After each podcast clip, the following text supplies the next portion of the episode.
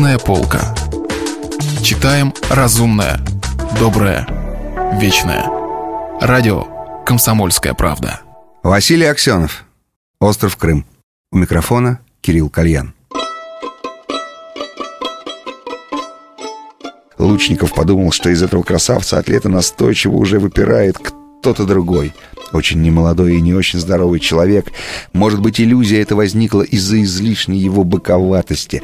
Боковатости, явно преувеличенной нынешней ответственностью, как представителя советских спортивных организаций. Неужели не знает он о наших отношениях, подумалось тут Лучникову. «Хотите, Андрей, поедем к нам пить чай», — сказала Татьяна. Десятиборец, застывшей улыбкой, повернул к ней монументальное лицо, явно не сразу до него дошел смысл приглашения редактора буржуазной газеты к чаю. «Чай? К вам?» — растерялся слегка и Лучников. «А почему бы и нет? У нас отлично есть английский чай, посидим по-домашнему». Неожиданный для нее самой дерзостный ход на глазах переменил Татьяну.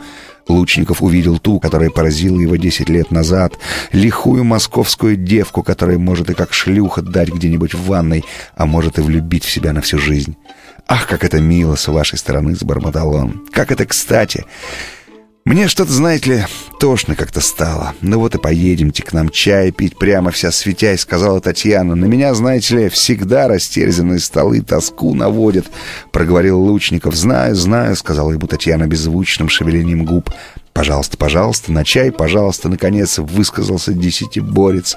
«Ты что, рехнулась?» — взглядом спросил он жену. «Катись!» — ответила она ему тем же путем. Лучникова в арендованном «Жигуленке» всегда лежало на всякий случай несколько фирменных бутылок и блоков сигарет. Все это он сейчас свалил на столик в прихожей Татьяниной квартиры. Свалил, услышав из глубины квартиры детские голоса, ужаснулся о детях-то он забыл. Ни жвачки, ни кока-колы, ни автомобильчиков, Горджи с собой нет. Он почему-то никогда не думал о Татьяниных детях, и она сама никогда не говорила с ним ни о двенадцатилетней Милке, ни о девятилетнем Саше. Дети пришли познакомиться с иностранцем. Милка, нимфеточка. Другой не могла быть дочь Татьяны, а вот Саша... Арсюша, Андрюша, Антон, Антоша и Саша. Вдруг выстрелилась в голове Лучникова такая схема. Он испугался. Лобастый, стройненький мальчик кажется грустный. Как раз десять лет назад мы с Танькой встретились. Тогда я уволок ее с какой-то пьянки, без всяких церемоний. Да неужели? Глаза серые, и у меня серые. Но и у десятиборца серые, челюсть крепкая, и у меня крепкая. А у десятиборца-то просто утюг. В полной растерянности Лучников подарил Саше свой манблан золотым пером.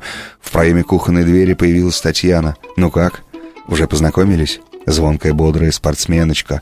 Лучником глазами спросил я Саша. Она космически развела руками, одновременно пожала плечами и так застыла с обезьяней греховной мордочкой. Это было очень смешно, и все засмеялись, и Лучников, и дети. А Танька еще попрыгала, потанцевала на месте. Елочка, дешевочка. Десятиборец отошел к так называемому бару и вернулся с двумя бутылками французского коньяка. Дескать, мы тоже не лыком шиты. Тут какая-то уж пошла фальшивка. Десятиборец сел за полированным столом напротив Лучникова и налил хрустальные рюмки. Всем располагаемый коньяк и хрусталь. Вроде он именно к нему пришел, этот любопытный иностранец. Мужчина же, значит, к мужчине. Ну что, «Ну, со свиданницем», — сказал он. «Татьяна, выпьешь?» «Сейчас!» — донеслось из кухни. «А вы где работаете?» — спросил Лучников. «Как где?» — удивился десятиборец. «Ну, вы работаете вообще-то где-нибудь или фриланс?» «Как вы сказали?» — напрягся десятиборец. «Внештатно», — перевела из кухни Татьяна. «Ну, я вообще-то заместитель начальника главка», — сказал десятиборец. «Главное управление спортивных единоборств». Лучников засмеялся. Шутка ему понравилась. Видимо, парень все же не так уж и туп.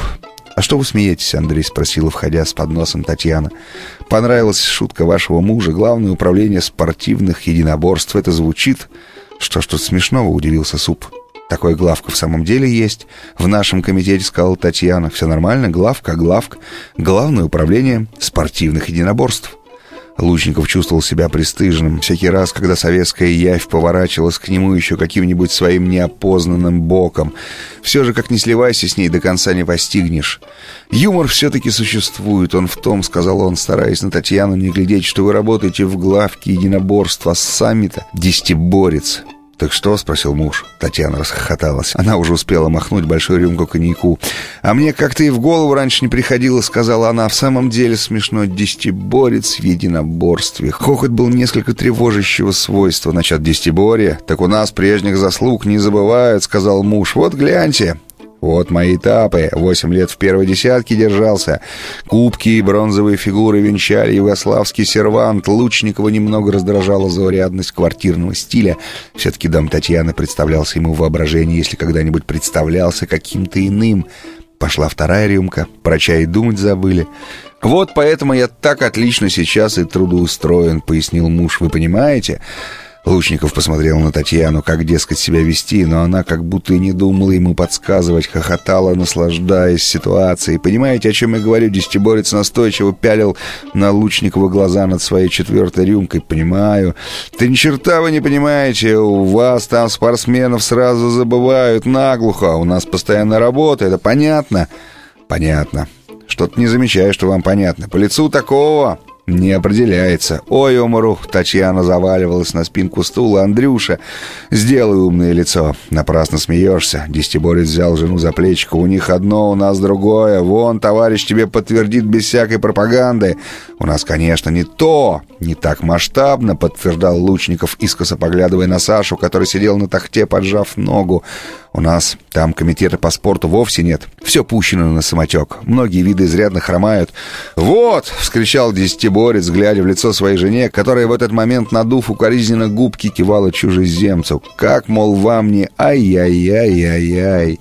Что и требовалось доказать. Четвертая рюмка ухнулась в бездонные глубины, а теперь ты еще скажи, что советские спортсмены «Профессионалы!» «Никогда этого не скажу». Лучников решительно открестился от такого приглашения.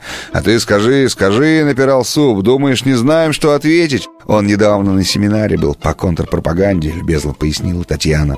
Милочка в куртке и шапке, сумка через плечо прошла через комнату к выходу и сердито там хлопнула дверью. Фи, видимо, не нравилась бурно развивающаяся родительская пьянка. «Фигуристка!» Запоздало подсказал ей вслед слегка уже неверным пальцем десятиборец. «Сколько на вашей белогвардейщине искусственных катков?» «Три», — сказал Лучников. «А у нас сто три!» Саша вытащил ногу из-под попки и направился в прихожую. «Моя походка», — подумал Лучников. Или его. Гордо неся гордый лучниковский нос, Саша закрыл за собой дверь плотно и решительно. Явно дети здесь в оппозиции с коньячным беседом родителей. «Хоккей!» — кивнул ему вслед папа Суп. «Большое будущее!» «Ну вот мы и одни», — почти бессмысленно захохотала Татьяна. «Так почему же ты не отвечаешь на мой вопрос?» Десятиборец придвинул свой стул ближе к Лучникову и снова налил рюмки. «Ну, профессионалы мы или любители?»